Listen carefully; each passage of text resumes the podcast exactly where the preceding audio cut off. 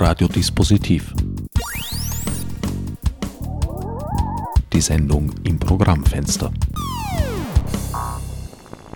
Willkommen bei Radiodispositiv. An den Mikrofonen begrüßen euch diesmal Christian Graf, Florian Haslauer, Bella Rössler und Andrea Költringer sowie meine Wenigkeit Herbert Gnauer.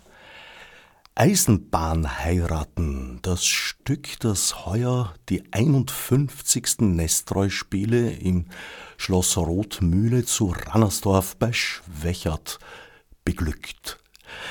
Ein Stück, das an dieser Stelle noch nie gespielt worden ist. Ich weiß gar nicht, ob es seit Nestreus Tagen überhaupt je irgendwo gespielt worden ist, aber darüber und über viel mehr werden wir in der kommenden Sendestunde sprechen.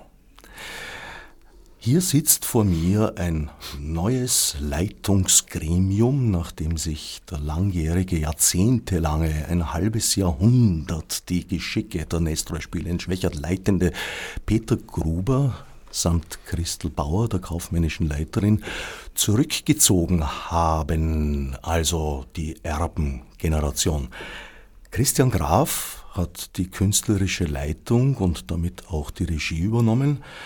Florian Haslauer die kaufmännische Leitung. Du hast einen Einspruch? Ja, mein Nachname ist Haslinger. Haslinger. Oh. Hallo übrigens. Ein blöder Copy-Paste-Fehler. Wie konnte mir das passieren? Es war sicher Autokorrektur. Naja, das war das Excel-Spreadsheet. ja, also ihr seid, wie gesagt, die Erbengeneration. Gab es da ein Testament? Haben Christel und Peter euch äh, bestimmt zu den Nachfolgern oder wie hat sich das abgespielt? Guten Morgen erstmal.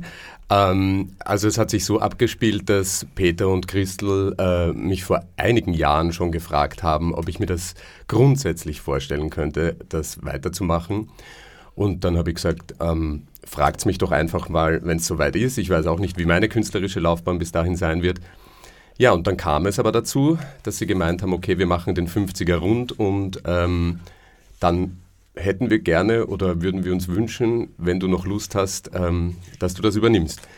Und äh, ja, ich habe dann gesagt, okay, das mache ich, ich stimme zu und habe daraufhin äh, relativ schnell den Florian angerufen, äh, nachdem wir beide bei den Nestor-Spielen groß geworden sind, ähm, habe ich mir gedacht, das muss auch jemand sein, der auch die Spiele kennt und dem die Spiele auch wichtig sind und habe gesagt, willst du das mit mir gemeinsam machen?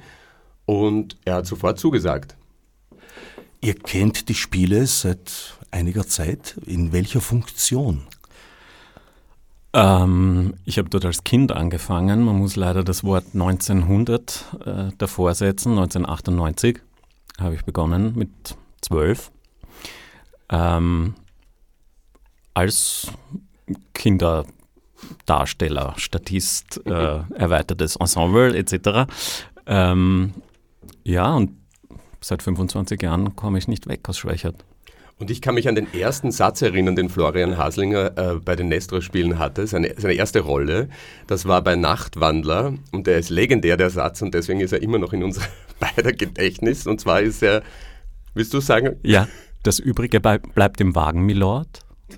Wo belieben Milord das ich? Ist genau. danach gekommen. Ja. Ah, also schon, schon längeren Text. Ja, ein Zweizeiler quasi. Gehabt, ja, wunderbar. Aber die Rolle als kaufmännischer Leiter ist eine neue für dich. Regieassistenz machst du auch gleich. Ist das eine Sparmaßnahme wegen der geschrumpften Budgets? Ähm, nein, äh, Regieassistenz gab es früher also ich weiß nicht, ob die Christel sich jemals so bezeichnet hat, aber ähm, die Christel Bauer saß auch auf allen Proben dabei, ähm, hat mitgeschrieben, hat äh, Textkorrekturen gemacht. Ähm, das habe ich einfach auch weiter übernommen. Wir haben es halt jetzt betitelt als Regieassistenz. Ähm, anders als die Christel Bauer habe ich das ja nicht schon Jahrzehnte davor gemacht, kaufmännische Leitung, sondern es ist ein Erstlingswerk in dem Fall. Und ich Und habe ja auch. sehr gut darin, muss ich, ich schon sagen. Also mit Christels Hilfe. Es ist ein gleitender Übergang in unserem Fall. Äh, sie hilft mir nach wie vor sehr. Und ähm, ja, wir machen jetzt in dem Jahr fast alles zusammen, äh, Buchhaltung, äh, was das betrifft, Rechnungszettelwirtschaft. Ähm, aber ja, also ich komme halt nicht daher, ich habe ja auch Schauspiel studiert und, und komme tatsächlich aus der künstlerischen Ecke und ähm, ja, will das auch weiterhin machen. Also ich, ja. Ebenfalls nicht das erste Mal dabei ist Andrea Költringer, Kostüm und Bühne. Ja, hallo, guten Morgen. Äh, ich bin das dritte Jahr dabei. Ich habe angefangen beim Peter Gruber. Äh, das ging über, ähm, weil ich mit seiner Schwägerin lange gearbeitet habe. Und darüber kennen wir uns und habe eigentlich, hätte ich 2020 anfangen sollen was, wie wir, äh, wie wir ja wissen, dann nicht passiert ist. Und dann waren es jetzt noch zwei Jahre mit Peter Grube und jetzt heuer mit Christian Graf. Für die längerfristige Kontinuität hingegen steht Bella Rössler. Du bist das 37. Mal dabei. Ja, das ist, das ist richtig. Ich habe jetzt auch erkannt, dass ich in dieser Runde vom fast jüngsten Mitglied zum absolut ältesten Mitglied sofort gewandelt bin. Aber ja, es ist für mich sehr, sehr schön, weil meine Aufgabe hat sich de facto nicht geändert, sondern die handelnden Personen rundherum und die ich aber auch schon lang kenne und, und, und mir sehr vertraut sind. Und, und damit ist es äh, ein für mich ein, ein, ein schöner Übergang in, in eine neue Ära. Vertraut scheint mir vor allem bei dir äh, ja, das Verhältnis zu Nestroy und seinen Texten. Also äh, in meinem Erleben, und ich habe dich jetzt schon etliche Male gesehen da draußen, hast du dich zu einer wirklich profilierten Nestroy-Darstellerin entwickelt, die mit einem Wort teilweise eine ganze Dimension auf die Bühne stellen kann. Ja, das liegt vielleicht ein bisschen daran, dass ich, ähm, dass ich so eine Figur bin, die sie der Nestor gesehen hat. Also, also zwischen Dykes und Nestor-Figur, sage ich jetzt einmal. und, und das macht natürlich Spaß, das ausleben zu können ein bisschen. Also das kann man im, im, im, Leben neben der Bühne ja nicht in, nicht in der Form oder nicht immer in der Form. Und das, da hilft mir Nestor sehr dabei und die Sprache hat mir immer schon gefallen und gefällt mir auch weiterhin. Und es ist schön, das auch weitergeben zu können. Schon, aber darüber hinaus hast du, finde ich, ein absolut professionelles Niveau erreicht in deinem Spiel, in deinem Handwerk. Vielleicht ist dir das gar nicht so bewusst, aber bleib so, heißt es im Stück doch. Ja, das ist, also ich, ich finde es natürlich auch, auch, auch toll, weil da möchte ich gleich sagen, diese Chance, die ich gehabt habe unter, unter Peter Gruber und, und auch äh, mit den Schauspielern, die mitgewirkt haben in, in den letzten Jahren, äh, das geht natürlich nicht spurlos vorüber, weil man ganz einfach, dies, so wie du gesagt hast, das Handwerk äh, erlernen darf. Ja? Und ich mache das sehr, sehr, sehr gern und, und, und bin auch offen für, für Kritik, weil man daraus äh, sich weiterentwickeln kann. Und das freut mich natürlich, dass das geklappt hat. Das finde ich durchaus mit einem dicken Rufzeichen. Auf deine Rolle und äh, sonstige Aufgaben werden wir, hoffe ich, doch noch eingehen. Aber fangen wir vielleicht mal mit der Stückwahl an. Eisenbahn heiraten ist eines jener Stücke von äh, Nestroy, die wir nicht hätten, gäbe es, hätte es damals schon ein Urheberrecht in unserem Sinn gegeben, weil eigentlich hat er da geklaut wie ein Rabe. Ja, also er hat ja nicht nur bei, bei Eisenbahnheiraten geklaut wie ein Rabe. Nestor hat ja generell geklaut äh, bis zum geht nicht mehr. Er hat es halt dann einfach adaptiert und äh, seine Fassung oder die, die wienerische Fassung oder wie auch immer daraus gemacht. Auch bei Eisenbahnheiraten. Er war halt in der Zwickmühle, weil er nach nur Ruhe mit einem Misserfolg von nur vier Vorstellungen äh, relativ schnell ein neues Stück auf die Bühnen bringen musste und auch eines, das Publikum, publikumswirksam ist und äh, da hat er dann eben geklaut, aus dem Französischen wie oft, und hat es dann einfach umgearbeitet und es ist in, der, in seiner Version, der erste und zweite Akt ist relativ oder fast eins zu eins äh, bearbeitet von ihm. Den dritten Akt hat er dann irgendwie zuerst mit einem also er hat ein bisschen herumgeschrieben und dann hat er äh, das Ende mit einem Quodlibet enden lassen. Das hat ihm aber dann nicht gefallen, das hat er dann wieder weggehauen. Dann hat er das dritte äh, Couplet dann reingenommen mit äh, Da muss eine heimliche Eisenbahn sein und hat es dann eigentlich, das, was er vorher im, im Quodlibet ähm, äh, also quasi als, als Quodlibet-Texte geschrieben hat, hat er dann in, in Dialoge umgewandelt und so ist dann halt der dritte Akt entstanden. Also was man ja auch oft merkt, ist ja, dass dann immer das Ende relativ schnell, schnell, schnell stattfindet bei Nestroy-Stücken. Und das war auch in dem Fall, da hat er halt schauen müssen, dass er schnell zum Ende kommt.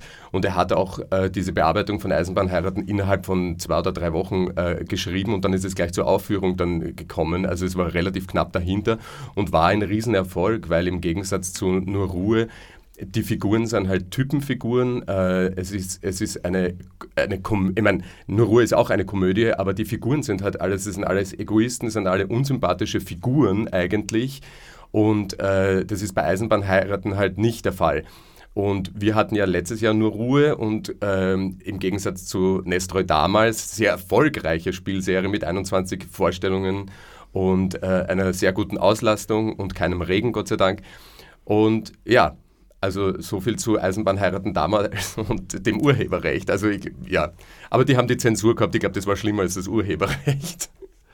Äh, das denke ich auch, wobei das äh, zwei Themenstränge sind, die dieser Tage zusammenlaufen. Aber, ja, allerdings. Ja, also wir können das gerne weiter. Nein, nein, alles gut. gut, machen wir ein andere Mal, anderes Mal. Da schließt sich also ein Bogen. Die letzte Inszenierung von Peter Gruber war chronologisch das Stück, das Nestor, Nestor unmittelbar davor geschrieben hat. Die Eisenbahn hat damals eine enorme Faszination ausgelöst, durchaus nicht nur positiv, da gab es auch Menschen, die sich äh, ganz grässlich gefürchtet haben davor. Heinrich Heine zum Beispiel hat sehr gewarnt, der war nicht in allen Punkten so klarsichtig wie in der politischen Analyse. Und andere Leute haben das genossen. Äh, die Wurzel der Verwirrung in dieser Verwechslungskomödie oder eigentlich möchte man ja sagen Vertauschungskomödie, weil die Verwechslungen passieren ja nicht unbeabsichtigt. Das ist ja gewollt hm. von der Hauptfigur geführt. Äh, beruht zum Teil darauf, dass die Leute noch, eigentlich noch gar keine Orientierung haben, was wo genau liegt. Man kennt die Ortsnamen, aber in welcher Richtung das liegt, weiß man nicht. Und die, die es schon wissen, äh, stellen fest, hey, da kann ich jetzt innerhalb eines Tages eigentlich zwischen drei wichtigen Städten der Monarchie hin und her fahren und fast überall gleichzeitig sein. Das ist richtig. Äh, und wenn man man kann das ja über die Jahrzehnte oder äh, verfolgen eigentlich. Also alles, was moderner wird, alles, was neu ist, bringt immer gewisse Verwirrung mit sich. Und äh, egal ob das jetzt zu Nestroys Zeiten war mit der Eisenbahn, wo das komplett neu war, oder ob es dann in den 80er Jahren war, wo wir es jetzt hinversetzt haben, ähm, wo auch äh, ein Umbruch äh, bei den Eisenbahnen stattgefunden hat, wo alles modernisiert wurde, alles neuer wurde, alles hat anders ausgeschaut auf einmal es wurde alles komplexer. Selbst wenn man es jetzt heute machen würde, ist es genauso kompliziert und verwirrend, äh, weil wenn Leute, die mit der Technik dann nicht so mitkommen, dann auf einmal am Bahnhof stehen und müssen sich ein Ticket kaufen und dann gibt es keinen Ticketschalter mehr und dann ist man überfordert, weil man da vor einem Automaten steht und sich nicht auskennt. Ähm, ich glaube, es ist wie gesagt, es ist dann relativ egal, in, in welchem äh, Jahrzehnt es dann stattfindet, weil es wird, die Technik ist jetzt auch so schnell und es verändert sich ständig äh, alles und es wird immer Leute geben, die überfordert sind und Leute, die, die mit der Zeit mitkommen und, äh, und sich dem anpassen können. Tatsächlich gab es ja auch einige Punkte, die die Bahn wirklich als gefährlich erscheinen ließen. Zum Beispiel die Feuernester, die die Dampflokomotiven in die Gegend gespuckt haben und dadurch etliche Waldbrände verursacht. Also hm, ja, damals schon äh, ziemlich großflächige Schäden angerichtet. Äh, ja. Mhm.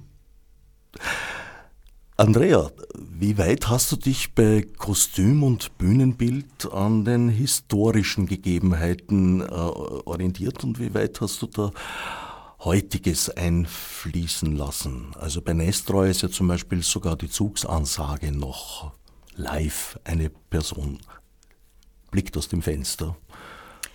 Ähm, da muss ich teilweise den Ball auch ein bisschen zurückspielen, weil das mit den 80er Jahren, das war der Wunsch von Christian. Äh, wir haben aber auch die letzten Jahre schon ähm, Zeit ein bisschen negiert, eben äh, in den Kostümen zum Beispiel, äh, weil es oft einfacher ist, so ein bisschen durch die Zeit zu hüpfen und dadurch die Figuren besser rauszuarbeiten, wer woher kommt und man die Typen besser rausarbeiten kann zum Beispiel. Ähm, drum, drum war es auch die letzten Jahre weniger, also historisch ist wenig, also historisch im Sinne von der Zeit von Nestroy, erste Hälfte 19. Jahrhundert, ist wenig angelegt jetzt. Also es geht mehr um die Typen, die Typen herauszuarbeiten. Man sieht keine rundgebügelten Röhrlhosen, die Nein. zu Nestroys-Tagen äh, getragen wurden, weil die Bügelfalte ja noch nicht erfunden war. Äh, naja, Gut informiert. Bob Rummel, man, wer mag, kann es nachschlagen, der Erfinder der Bügelfalte. Also du bemühst dich darum, Signale zu finden, optische, die Assoziationen wecken, die die Leute heute auch verstehen. Ja, also ich versuche schon eher bei den Figuren zu bleiben. Und ähm, die, die Nestroy-Figuren haben ja schon immer eine leichte Überzeichnung in den Charakteren, in den Possen eben.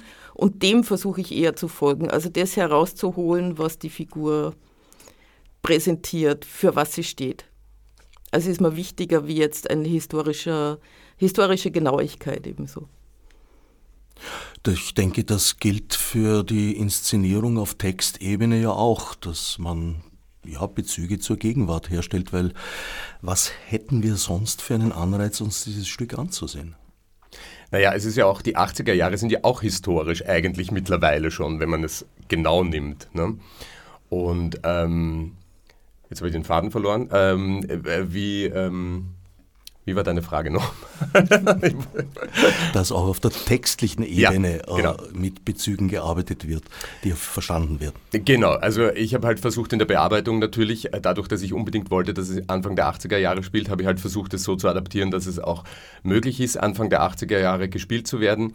Ähm, dadurch, dass Eisenbahnheiraten jetzt nicht unbedingt ein Revolutionsstück von Nestroy ist und nicht unbedingt das politischste Stück an sich, auch kein dunkles Stück, ähm, war natürlich die einzige Möglichkeit, da irgendwas Politisches auch reinzubringen, die, die Couplets. Ähm, also, mit, also die beiden Couplets eigentlich, die danach, das Auftrittscouplet weniger, wobei das habe ich auch ein bisschen bearbeitet.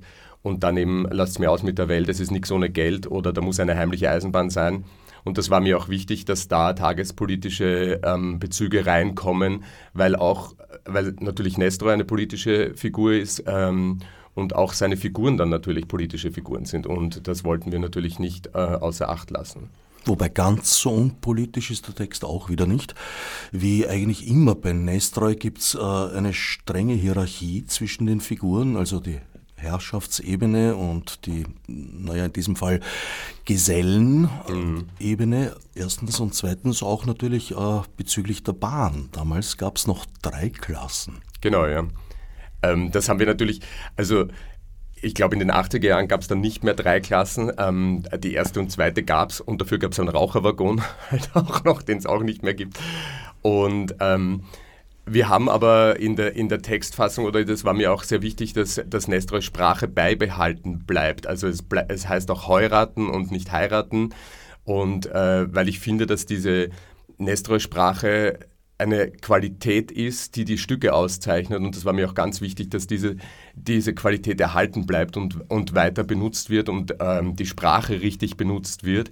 Und Nestroy hat, äh, glaube ich, nicht zufällig äh, auch wenn es nur ist, ah, ja, so oder so reingeschrieben, das hat immer einen Grund, warum das drinnen ist. Das ist so, wie wenn man als Sänger denkt, Koloraturen sind einfach nur äh, Tongirlanden, die nicht zu bedienen sind. Nein, das ist bewusst gesetzt und es, es sagt auch etwas aus und das war mir sehr wichtig.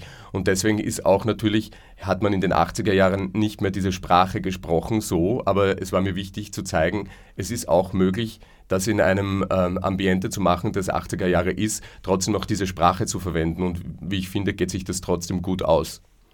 Weshalb die 80er Jahre? Weil damals ein Umbruch in den ÖBB stattgefunden hat? Auch, ähm, es ich bin halt ein Kind der 80er Jahre, bin 78er Baujahr Und ähm, wie ich, wie ich die Idee hatte, Eisenbahnheiraten zu machen, habe ich mir gedacht, ah, das wäre eigentlich super, das da in den 80er Jahren zu machen, weil eben im Stück kommt auch dieser ähm, Tunnel bei Gumpolskirchen vor und ich erinnere mich so, dass ich ähm, als Kind, wenn ich mit der Eisenbahn gefahren bin, dann nach Wien, was nicht so oft war, weil das für mich auch aufregend war und wir sind auch nicht so oft mit der Eisenbahn gefahren. Ähm, da war halt dieser, dieser Tunnel dann und, ähm, und, dann, dann habe ich ein bisschen recherchiert, wie das in den 80er Jahren war mit der, mit, mit der Bahn und mit der ÖBB und, und es war eben tatsächlich so, und ich kann mich dann auch noch erinnern, als Kind war das halt so, dass ähm, da waren halt diese neuen Loks, dann waren die alten Loks, äh, auch neue Waggons, alte Waggons, das war alles, alles gerade in dieser Umbruchsphase. Und da haben wir gedacht, eigentlich wäre das spannend. Die 80er haben auch jetzt so ein bisschen ein Revival gehabt, wobei jetzt schwappt es schon wieder in die 90er rüber. Das geht ja immer relativ schnell und wenn man quasi ein Jahr vorher schon in der Vorbereitung ist. Ähm, aber es ist ja noch gut ausgegangen, also die 80er sind noch sehr präsent. Und äh, ja, ich habe halt dann auch äh, mir gedacht, es ist optisch schaut es einfach super aus. Die 80er Jahre geben was her. Ich habe dann auch viele Erinnerungen versucht einzubringen, die, die in meiner Kindheit waren, was jetzt die Figuren betrifft. Und ja, das war für mich irgendwie so klar, das muss da sein. Und ähm, mir war natürlich auch bewusst, dass es dann zum Beispiel gewisse Strecken gar nicht mehr gibt. Also natürlich Wien-Brünn-Strecke oder so gab es da nicht. Und äh, auch natürlich Krems-Wien war einfacher. Ähm, zu erreichen, als, als wir es jetzt darstellen. Aber da habe ich es einfach nach Nestroys Art gemacht und es mit manchen Dingen nicht so genau genommen. Naja, Krems-Wien, damals gab es noch keine Eisenbahnstrecke. Ich bin mir nicht sicher, ob es nicht. Nicht? Mit Sicherheit nicht, ne? Naja, aber gut, aber, aber zumindest die, die, die Wien-Brünn-Strecke gab es nicht mehr direkt von Wien weg. Weil das war ja die, die, ähm, die Nordbahn. Die Nordbahn und die wurde ja dann gekappt kurz mal und da gab es keine Direktverbindung, glaube ich, in den 80er Jahren. Hm, das müsste ich jetzt genauer nachlesen, muss ich gestehen. Ich, ich glaube nein, aber ich lasse mich eines Besseren belehren. Aber es ist eine ungemein spannende Geschichte, ja. die, die, die, Schaffung der Verkehrsnetze und damals halt Mitte des 19. Jahrhunderts in erster Linie der Eisenbahnverbindungen. Ne? Und äh, auch dieses Klassenbewusstsein ist uns ja auch nicht ganz fremd. Also man nennt es halt nicht mehr erste, zweite, dritte Klasse. Es ist viel perfider eigentlich und kreativer. Also was es gibt an Economy und Economy Plus und Business und First. Und eigentlich gibt es noch mehr Klassen, wo man sich alles noch äh, dazu kaufen kann, upgraden. Äh. Ist das so? Das ist so. Also ja. Economy und Business ist mir ein Begriff, aber dass dazwischen es gibt, was gibt. Äh, Comfort, äh, Economy Comfort und äh, Wie es gibt Business, das? es gibt First, es gibt alles gibt's. Mit dem vorhandenen Waggonmaterial kommt dann einer, der einem Luft zufächelt oder?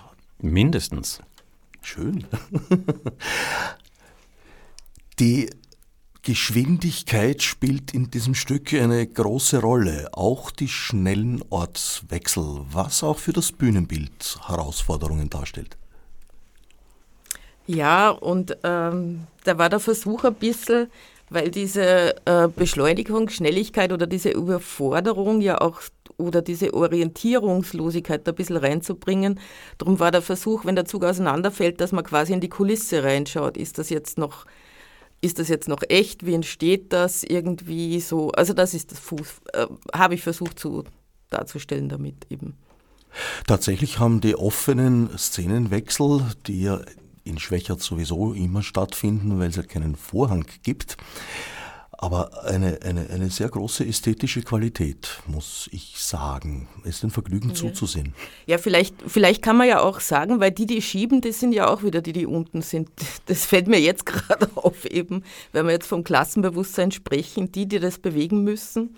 Das war jetzt kein Hintergedanke dabei, aber das wäre halt jetzt so eine Beobachtung, die jetzt dazu kommt. Naja, unten ist relativ, vom Publikum aus gesehen sind sie immer noch oben. Ja.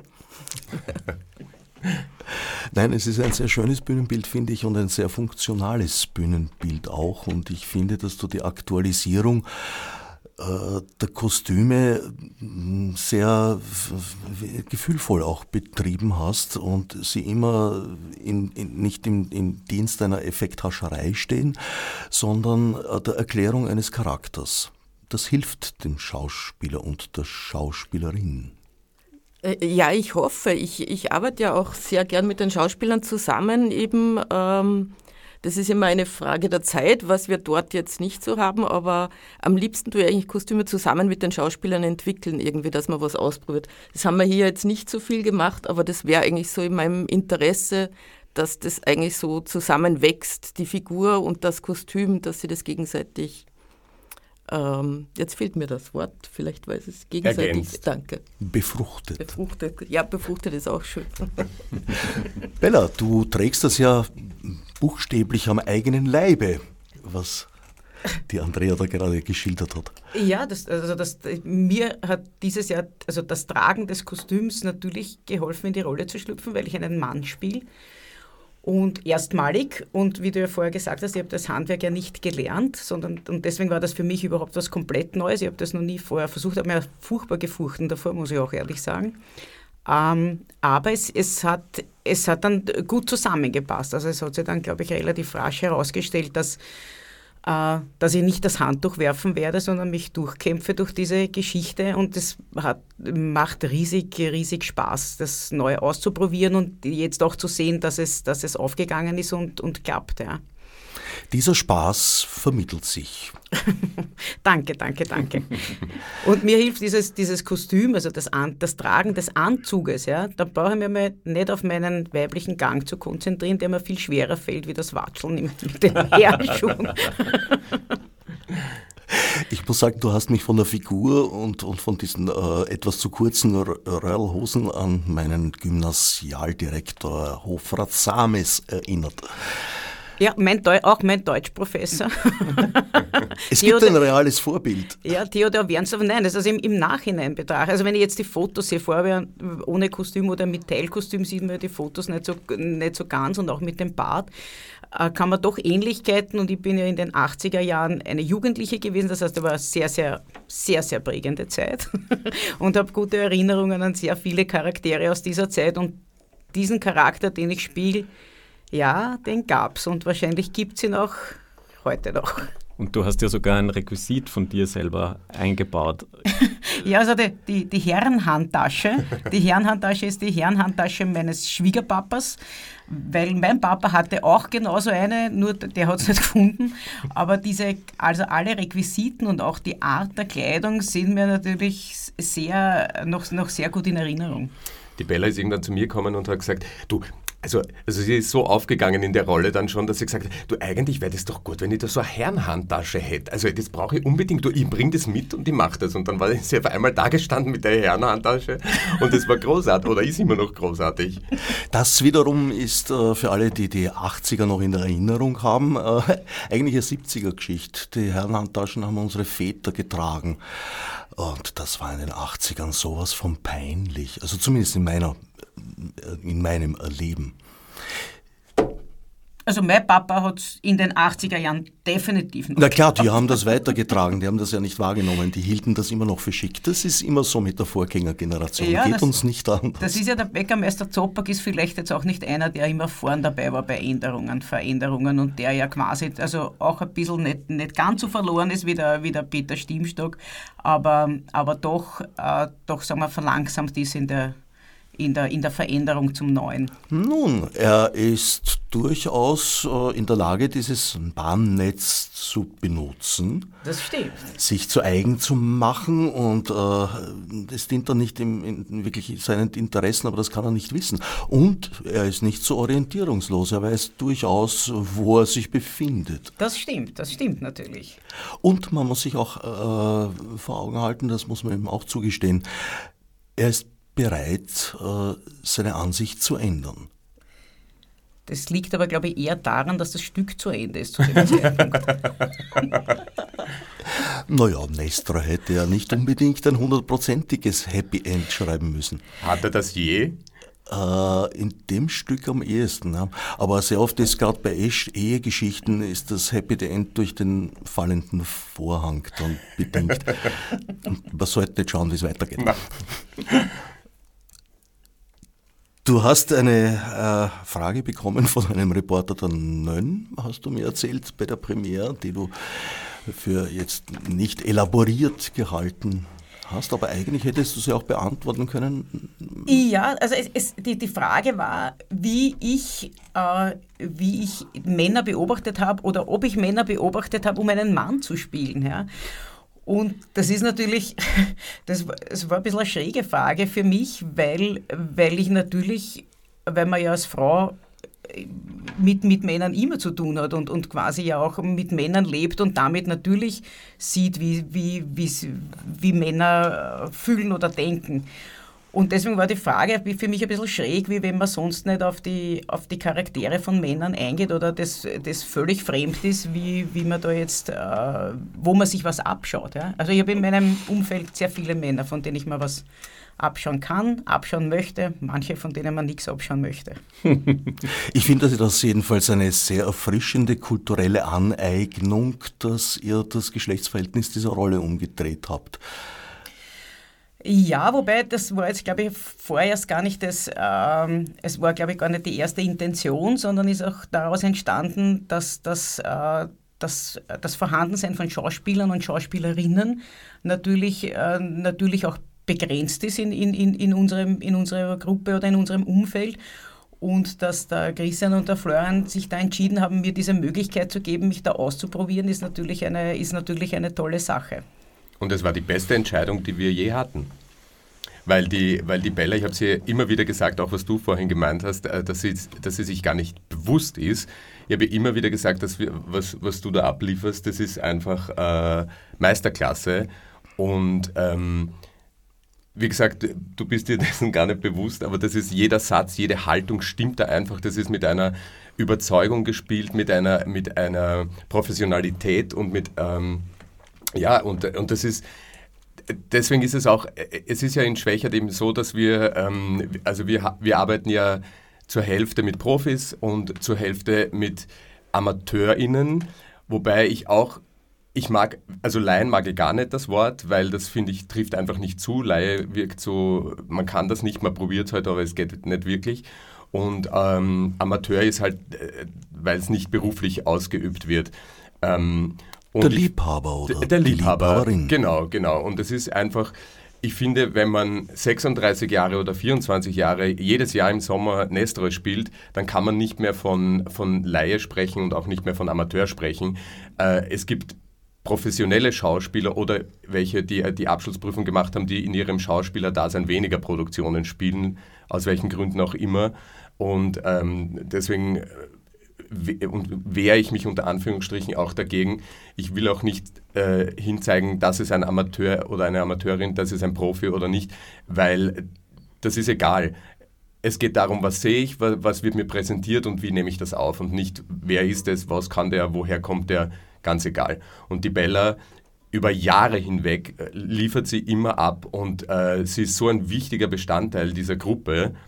Und ich glaube, sie hat, also sie hat mir ja auch gesagt, eigentlich hat sie, weil sie nicht gewusst hat, wer das dann weitermachen wird und ob das jemand weitermachen wird, dass sie sagt, na, sie hört jetzt auch auf und das ist genug und hat eigentlich schon mit ihrem Mann ausgemacht, dass sie jetzt immer Urlaub ist im Sommer und dass sie wegfahren können. Dann habe ich ihr gleich die Rolle angeboten und habe gesagt, du, das oder das. Und dann hat sie kurz gesagt, du, ich muss kurz mit meinem Mann reden. Und dann hat sie gesagt, und ich glaube, zwei Minuten später hat sie angerufen, du, ist alles erledigt, ich spiele doch wieder. naja, zum Wegfahren bleibt ja ohnehin noch der August. Das stimmt. Vielleicht ein guter Moment, äh, auch zu verraten, wo man sich informieren kann, allenfalls Karten kaufen. Mhm. Also gespielt wird von 1. Juli, vergangenen Samstag, bis 5. August, jeweils Dienstag, Mittwoch, Freitag und Samstag. Wieso Donnerstag nicht? Mm, weil, äh, also es ist die Tradition immer und es ist äh, einfach zu sagen, mo, do, so, no. Wobei heuer stimmt es nicht ganz, weil wir bieten heuer erstmalig am Sonntag, dem 23. Äh, Juli äh, um 19 Uhr eine Vorstellung für SeniorInnen an. Das heißt mit früherer Beginnzeit und wir versuchen das mal, ob das, ob das äh, angenommen wird. Und am Dienstag, dem 18.07., äh, haben wir keine Eisenbahnvor äh, Eisenbahnheiraten-Vorstellung, sondern äh, Chris Lohner wird zu ihrem 80. Geburtstag, den sie im Juli feiert, ihr Soloprogramm Bazooka und die vier im Jeep präsentieren mit Autogrammstunde danach und mit einem kleinen Geburtstagsfest. Und weil ich gerade Werbung mache, ähm, gibt es am 15. Juli nach der Vorstellung ein Nachtwandler-Event, eine Aftershow-Party im äh, Motto der 80er Jahre mit Musik und Getränken der 80er und freiem Eintritt. Die Mifrsa. Eine schöne Legende, dass äh, bei der Wahl der Spieltage sprechtechnische Aspekte den Ausschlag gegeben hätten. Weiß ich nicht, ob das so war, aber ich finde es natürlich ein, ein, ein, ein Wir sagen das jetzt so. Wir sagen das einfach so, genau. Modo Sono und Midi Frissa. Na, die, die Mi Frissa. ah, ich sehe, du wirst noch üben. Ich muss noch üben. Wer von euch hat jetzt eigentlich direkten Schwächerter Bezug? Bei Bella weiß ich's. Du hast dich vorher geoutet, weil sonst wärst du wahrscheinlich als Kind nicht dazu gekommen. Oder äh, wurdest du auf die Eisenbahn gesetzt und bist in Schwächert vom Zug gefallen? Na, weder noch. Ich komme aus Kagran, also ein echter Wiener. Ähm, nein, meine Großmutter hat für naja. mich damals naja, gefragt. Mordor, jenseits der Donau. Ja, Trans-Danubien. Ähm, ähm, meine Großmutter war bekannt mit einer äh, es ist über 17 Ecken, aber auf jeden Fall wurde für mich gefragt. Äh, ich war damals schon im Schauspielfieber, im kindlichen. Und äh, ja, dann hat es geheißen, ja, komm mal vorbei und, und spiel was Kleines. Ähm, und ich wurde nicht auf die Eisenbahn gesetzt. Mein, äh, meine Eltern haben mich da zu jeder Probe, zu jeder Vorstellung rausgefahren, stundenlang gewartet, wieder nach Hause. Also ähm, ja, Hut ab vor, vor meinen Eltern da.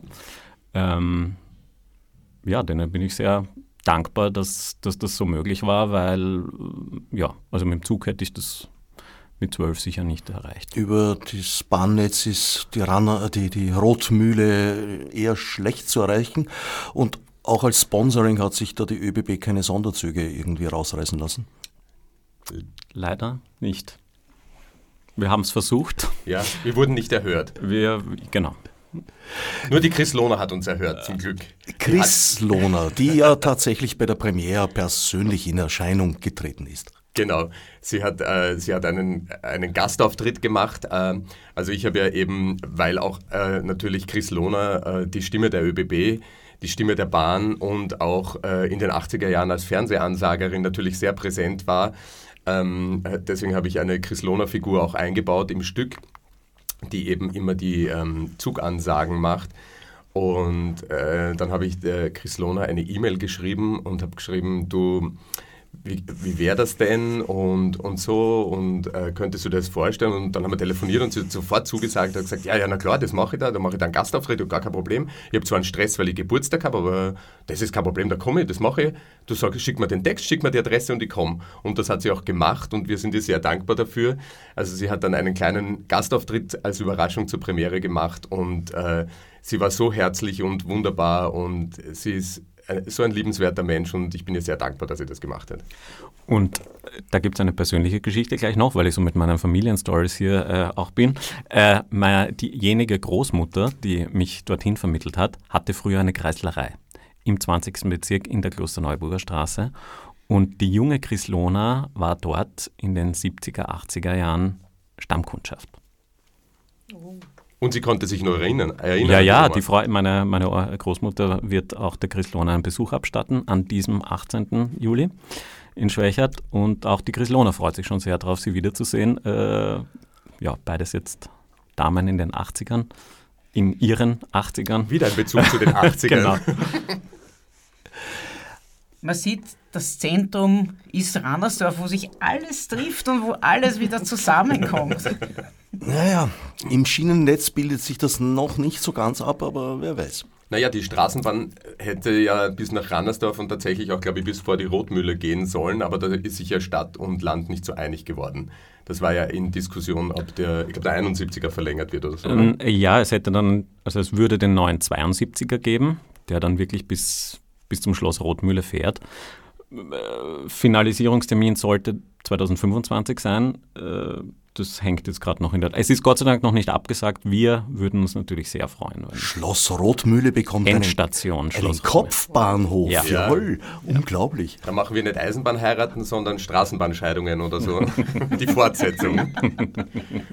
Sopax Return. Andrea, du bist aus familiären Gründen nach Schwächert geraten, hast du vorhin erzählt. Äh, Erweiterte familiäre, äh, familiäre Gründe irgendwie. Also mit der Schwägerin habe ich gearbeitet. Weitschichtige also weitschichtig, weitschichtig, genau. Wo Aber, und womit schlägst du dich sonst herum? Na, ich bin eigentlich, ich sage immer eigentlich, aber ich bin schon Bühnen- und Kostümbildnerin äh, arbeite halt nicht mehr so viel am Theater, sondern äh, auch im Ausstellungsbereich Grafik oder so. Aber prinzipiell bin ich Bühnen- und Kostümbildnerin. Von Ist Beruf tatsächlich. Nimmer am Theater legt nahe, dass du früher mehr am Theater gearbeitet hast. Ist das ein. Ja, die, die übliche Landestheater-freie Szene-Karriere nach dem Studium eben. Ist das Theater ein besonderes Anliegen von dir oder machst du das jetzt halt, ja, weil es ganz lustig ist?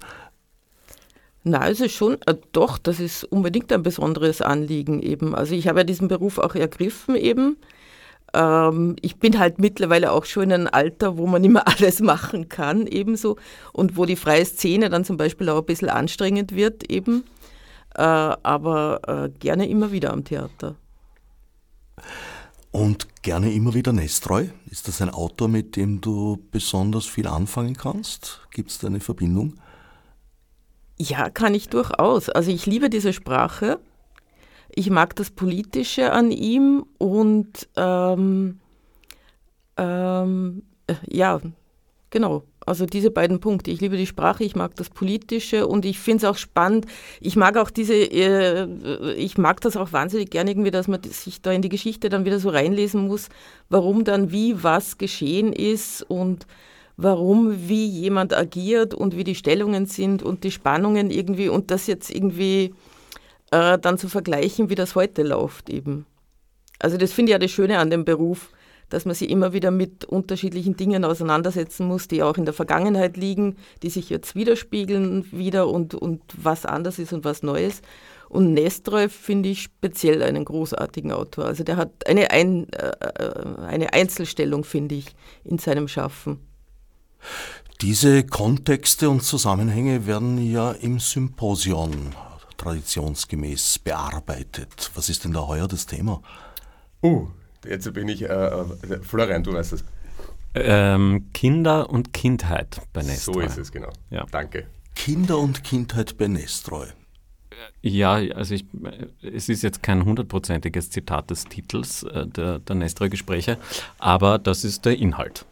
Und es sind die 47. Nestreu-Gespräche, also auch nicht äh, ohne sozusagen, ja. Aber vier Jahre jünger als das Theater. Aber vier Jahre ja. jünger, genau. Ja.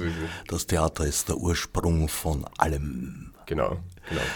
Bella, du bist ja auch im Privatberuf, sage ich jetzt mal, äh, im Verkehrsgewerbe tätig. Ja, deswegen finde ich es auch ganz spannend, weil vielleicht ist jetzt in diesem Stück die Eisenbahn das, das tragende Verkehrsmittel, aber das kann man natürlich umwälzen auf, auf, auf alle anderen Gebiete auch und auch die Technisierung. Ich sage jetzt immer, die Leute, die nicht mitkommen, ich, ich glaube, das ist heute zu vergleichen mit, wenn man so eine Cloud hernimmt, ja, wo, wo diese Ängste, also oder, oder meine Generation immer so ein bisschen Ängste hat, wo sind jetzt die Daten, in, in, welcher, in welcher, welche Cloud ist sicher, welche Cloud ist nicht sicher, wie, wie orientiere ich mich, aber ganz ohne kommt man nicht aus und möchte auch nicht. Und ich komme aus dem, ich bin am Flughafen in, in, in Wien, also bei der Austro-Control beschäftigt. Und da ist ja die, der rasche Fortschritt der, der, der, Technisierung auch ein ganz ein großer und man weiß auch nicht, wo, wohin sie sich, also jeder versucht natürlich zu schauen, wie schauen, wie schauen die Verkehrsmittel in 15 Jahren aus, aber in Wirklichkeit glaube ich, kann man das nicht so ganz genau sagen. Jeder hat seine Theorien, wir diskutieren viel drüber und dann schauen wir mal, welche Theorie aufgeht. Verkehrsmittel kommen ja auch teilweise aus der Mode, werden dann wieder belebt. Also jetzt gerade werden, glaube ich, Bahnstrecken wieder errichtet, die eben in den 90er Jahren abgetragen worden sind, ein bisschen kurzfristig. Während die Fliegerei in diesem Zeitraum gleichzeitig immer mehr in Verruf geraten worden ist als Umweltsünde. Ja, das ist, aber die, also es wird, kommt immer mehr in Verruf als Umweltsünde. Komischerweise äh, pumpt es aber gleichzeitig. Ja.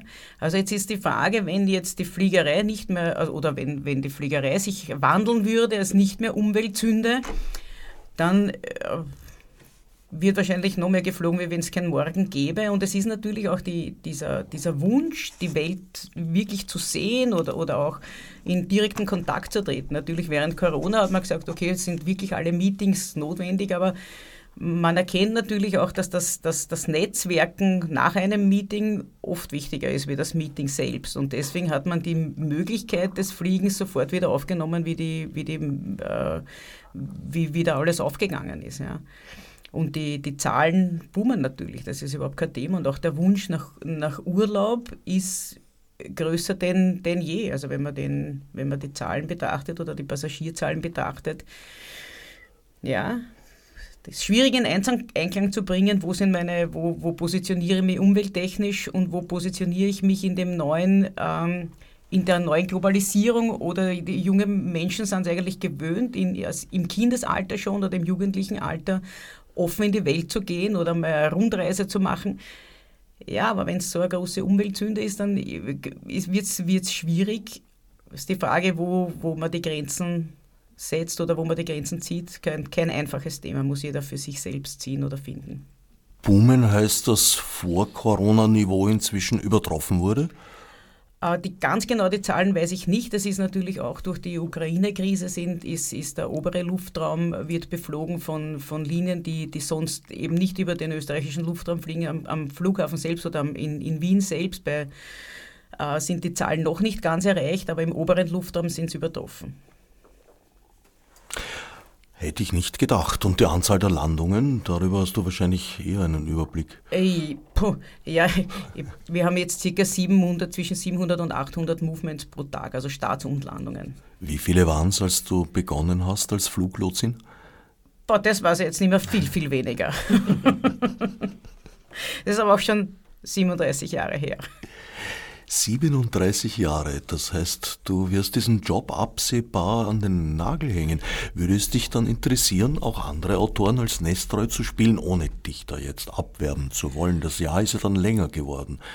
Ja, ja aber Nein, ich glaube, also wo, wobei es jetzt die Autoren, glaube ich nicht, dass ich da, also dass ich da jetzt sage, würde nur Nestor spielen, aber für mich ist das, ist das Spielen ein Teil, ein Teil des Hobbys. Der andere Teil ist diese, diese Spielgruppe, das Lernen von bestimmten Menschen und die, und für mich ist aber ganz wichtig, dass dieser Teil äh, konfliktfrei abläuft und das ist sicher, wenn man sich, äh, wenn, wenn man jetzt einsteigt in die Theaterwelt, äh, mit Hearings und Vorsprechen und, und dann, dann Spielen ist das sicher eine ganz andere Geschichte. Und vor allem ist auch die Anreise, ich wohne fünf Minuten von der Rotmühle. Ich, ich das ist natürlich alles, passt alles super zusammen und ich glaube, das würde ich nicht mehr austauschen möchten. Wollen. Das war ein, das war ein deutscher Satz. Fünf Minuten von der Rotmühle und wahrscheinlich drei Minuten vom, äh, wie heißt Multiversum? Na, das Multiversum ist ein Stückel weiter weg. Naja, das ist doch gleich dahinter, oder? Na, das Multiversum ist quasi beim Bahnhof Schwächert und ich wohne in die andere Richtung, Richtung Randersdorf. Oh, was ist dann das für ein Sportplatz, den man sieht von der Rotmühle aus? Das ist das Stadion Schwächert. Oh, Entschuldigung, pardon. Ich werde mich künftig besser informieren. das Multiversum ist eine große Veranstaltungshalle in Schwächert und das, also das, was direkt daneben ist, ist das Stadion Schwächert auf Sport, Sportstadion.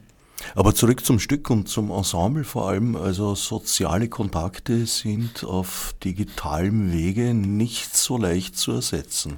Das gilt natürlich insbesondere auch fürs Theater. Ja, die Zusammensetzung dieser, dieser Spielgruppe, die sich ja zu einem bestimmten Teil nicht, nicht, nicht, viel, nicht viel verändert und dann aber doch immer Schauspieler dazukommen oder Schauspielschülerinnen dazukommen, ist für mich eine ganz interessante, eine ganz ein ganz interessanter Aspekt, weil man äh, da Leute und Charaktere kennenlernt, die man wahrscheinlich sonst nicht kennenlernen würde. Und, und, und ganz einfach auch offener wird für, für äh, andere Ansichten, man wird offener für andere Lebensarten. Und man sieht natürlich auch Leute, die, die, ähm, die mit ihrem Leben anderes, anders zurechtkommen oder auch anders zurechtkommen müssen. Ich habe es in meinem Leben als, als Fluglotse verdient man gut, das ist, das ist, kein, ist, ein, ist kein Geheimnis und hatte nie Geldsorgen in meinem, in, in, in meinem Leben. Und das ist natürlich, wenn man jetzt dann eine Schauspielschülerin oder einen Schauspielschüler kennenlernt, der so brennt für seine Sache, dass er drei Jobs daneben macht, damit er die Schauspielausbildung machen kann. Das sieht man eigentlich, wie, wie, ja, wie, wie man für etwas brennen kann und ich sich dann auch so einsetzen kann und da wird das Materielle völlig nebensächlich.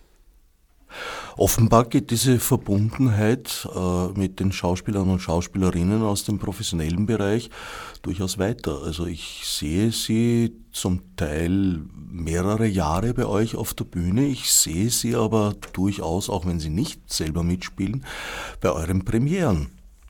Ja, also mir war es auch äh, ganz wichtig, äh, was jetzt auch heuer die Besetzung betrifft, was, wir, was mir nicht, nicht nur wichtig ähm, an, also jetzt an den Profischauspielerinnen, die ich dann dazu nehme oder ähm, dazu besetze, was mir nicht nur primär wichtig, ähm, dass die genau diese Figurenvorstellung, die ich hatte, abdecken, sondern ich habe sehr wohl auch darüber nachgedacht, passen die in dieses Gefüge der Nestor-Spiele Schwächert, sind das Ensemble-Spieler und passen die in diese Gruppe auch rein? weil, weil es mir ganz, ganz wichtig ist, dass, äh, dass dieses Gefüge passt, dass es ähm, Schauspielerinnen sind, die, die, die eben keine Solisten im negative, negativen Sinne sind, die einfach sich selbst präsentieren wollen und alles andere ist wurscht. Ähm, und keine Diven sind, wurscht ob männlich oder weiblich, in, in, in welchem ähm, Geschlecht auch immer, ähm, die halt da reinpassen. Und ich glaube, ich habe das ganz gut äh, gewählt, weil die Stimmung ist so wunderbar untereinander. Es äh, wird nicht quergetrieben, es wird nicht irgendwie geschaut, wer ist besser, wer ist schlechter oder wie auch immer, ähm, sondern es ist richtig eine richtig tolle äh, Gruppe an Menschen, die da zusammengefunden haben und die verstehen sich gut, die agieren miteinander auf der Bühne, die stehen alle hinter der Sache und das ist so wunderbar zuzusehen und es freut mich natürlich wahnsinnig. Wie hat dein Weg dich nach Schwächert geführt? Oh, mein Weg hat mich ähm, 2000 nach Schwächert geführt. Und zwar über äh, einen Freund von mir, ähm, den Markus Heller, der Anwalt ist in Baden. Und mit dem habe ich in Leobersdorf, meiner Heimatgemeinde, wo ich her bin, ähm, Amateurtheater gespielt. Davor.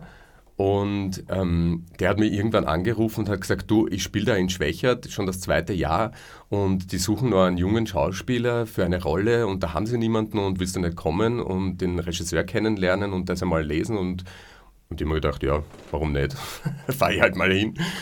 Und ähm, habe dann Peter und Christel kennengelernt und wir haben dann diese Szene einmal gelesen und der Peter hat gesagt, ja, das wäre doch super, wenn du das spielen würdest.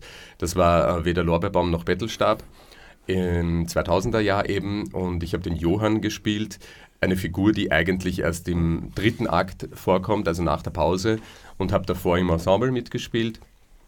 Und ja, ich dürfte scheinbar ähm, so Anklang gefunden haben beim Peter, dass der dann mir im nächsten Jahr drauf gleich die Nestroy-Rolle angeboten hat bei, bei die beiden Nachtwandler. Und ja, von da an habe ich eigentlich hauptsächlich, glaube ich, bis auf Mädel aus der Vorstadt, habe ich eigentlich ähm, bis 2010 dann immer die Nestroy-Rolle spielen dürfen und habe in dieser Zeit dann auch äh, parallel meine Profi-Schauspieler ähm, Karriere begonnen und ähm, versucht, da Fuß zu fassen. Und äh, habe dann ein Jahr pausiert äh, in Schwächert. Da habe ich dann bei der Elfriede Ott auf, auf Liechtenstein gespielt, auch Nestreu. Dann habe ich 2011 das letzte Mal ähm, in Schwächert gespielt und habe dann gemeint, okay, ich muss jetzt Nestreu Pause machen. Es waren jetzt elf Jahre Nestreu hintereinander und es ist genug und ich muss einmal schauen und ich muss auch andere, andere Autoren spielen. Brecht.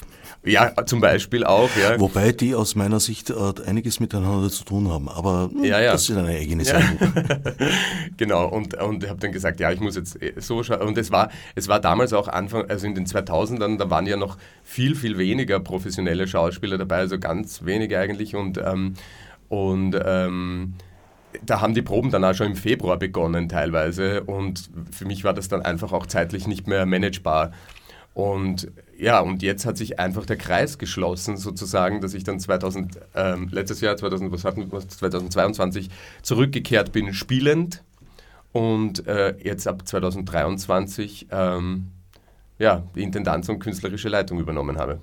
Welchem Privatberuf gehst du nach? Ich bin Schauspieler. Du bist tatsächlich Ja, ja. auf diesem Weg äh, ins Profifach geraten. Genau, genau. Ich habe immer als Amateur in, in Schwächer begonnen und habe dann meine Profischauspielerlaufbahn ähm, ja, weiterverfolgt. Lorbeerbaum und Bettelstab. Erik Lingens hat damals, glaube ich, die. Äh, Im Revival, also 2000 war es noch Michael Scheidel. Oh, Das sehr. war noch eines davor. Das habe ich nicht gesehen. Ich habe es mit Erik Lingens erlebt, hat mir sehr gut gefallen und der ist auch einer von denen, denen ich seither bei den Premieren begegne. Oliver Bayer ist ein weiterer. Genau, der, beide waren da, auch jetzt bei der Premiere. 51. Nestreu-Spiele in Schloss Rotmühle in Rannersdorf, bei Rannersdorf zu Schwächert, damit wir Wortwiederholungen vermeiden. Zu sehen noch bis 5. August die mi frsa no so. Also kein Modo so, no. Modo so, no, okay. Eine zweiteilige Sprechübung. Man muss sie nicht äh, fehlerfrei absolvieren können, um sich die Vorstellung ansehen zu dürfen. Ich habe der Premiere, Premiere beiwohnen dürfen und ja, kann den Besuch da draußen nur wärmstens empfehlen. Gibt es schon äh, Überlegungen über das Stück vom nächsten Jahr? Es gibt Überle Überlegungen, aber diese Überlegungen bleiben Überlegungen, bis sie bekannt gemacht werden. Über ungelegte Überlegungen spricht man nicht. Genau. Hat es bei, bei, der, bei der Wahl dieses Stückes heuer bei den Eisenbahnheiraten eine Rolle gespielt, dass es noch nie in Schwächert in der Rotmühle gespielt wurde? Auch. Auch. Also ich weiß, Peter hat äh, immer wieder auf seinen Listen gehabt, aber dann doch nicht gemacht. Und äh, es ist uns natürlich auch ein, ein Anliegen, in, in, in Schwächert Stücke zu spielen, die eben entweder nicht so oft gespielt werden oder noch nie aufgeführt wurden. Das heißt jetzt nicht, dass man äh, die, die Gassenhauer jetzt äh, nicht mehr spielen darf, also auf gar keinen Fall. Aber ja, wir wollen das natürlich weiterverfolgen. Ein mutiger Ansatz, der mutig weitergeführt wird. Ich danke Andrea Költringer, Bella Rössler, Florian Haslinger und Christian Graf für den Besuch im Studio und allen anderen fürs Zuhören.